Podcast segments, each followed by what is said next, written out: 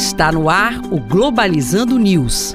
Apresentação: Professor Mário Tito Almeida. Para você que está ligado na Rádio Nama FM, Globalizando News no ar, eu sou o professor Mário Tito Almeida. E eu sou Victoria Vidal. Vidal faz parte da equipe do programa Globalizando, projeto de extensão. Estamos há 10 anos no ar aqui na Rádio Nama. O nosso objetivo é discutir temas internacionais e como isso gera consequências para nós aqui na Amazônia. Se você quiser ficar por dentro não só do que nós produzimos no Globalizando, mas o curso de Relações Internacionais da UNAMA, basta seguir a gente nas nossas redes sociais sociais, né, Vidal? É isso mesmo, professor Mário Tito. Para você que está nos ouvindo, vocês podem nos seguir tanto no Twitter quanto no Instagram, todos com o nome arroba pglobalizando. E podem nos seguir também tanto no YouTube quanto no Facebook, todos com o nome Programa Globalizando. Também Programa Globalizando no Spotify, no Deezer, no Apple Podcast, no Google Podcast. Siga a gente lá também.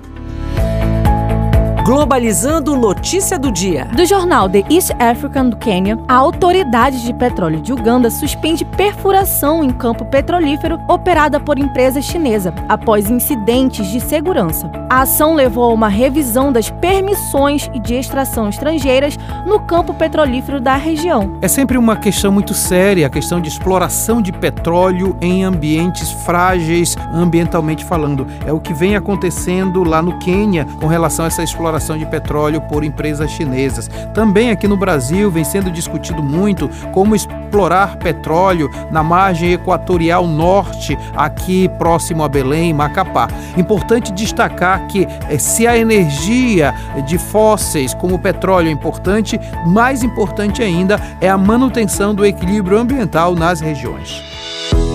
Globalizando Dicas da Equipe. É isso aí, ouvintes. Fiquem ligados que o nosso próximo tema desse sábado é sobre a Ciono 2023. E nós da equipe Globalizando trouxemos ótimas dicas para vocês. A primeira dica é o documentário Crianças de Gaza, de Jeza Neumann. Conta a história de milhares de crianças palestinas que vivem sob o Estado sionista de Israel. A obra acompanha a vida especificamente de três crianças durante um ano, retratando a tristeza, angústia e revolta acumulada. E a nossa segunda dica é dica de livro. A HQ Palestina, de Joy Sacco, é baseada em uma extensa pesquisa, contando com 100 entrevistas de judeus e palestinos durante visitas à faixa de Gaza e a Cisjordânia. O autor consegue transmitir ao leitor, além da história do conflito, a sensibilidade dos testemunhos humanos. E este foi o programa Globalizando News de hoje. Sou o professor Mário Tito Almeida e é sempre bom saber que você está acompanhando a gente. Também pode mandar sugestões para a gente através do e-mail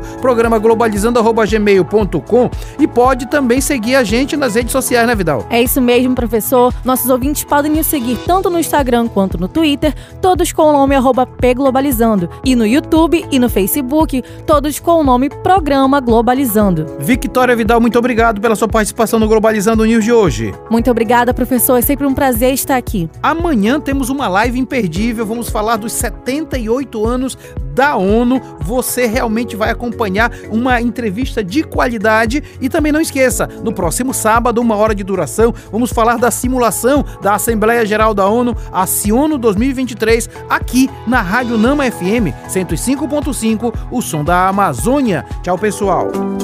Globalizando News, uma produção do curso de Relações Internacionais da UNAMA.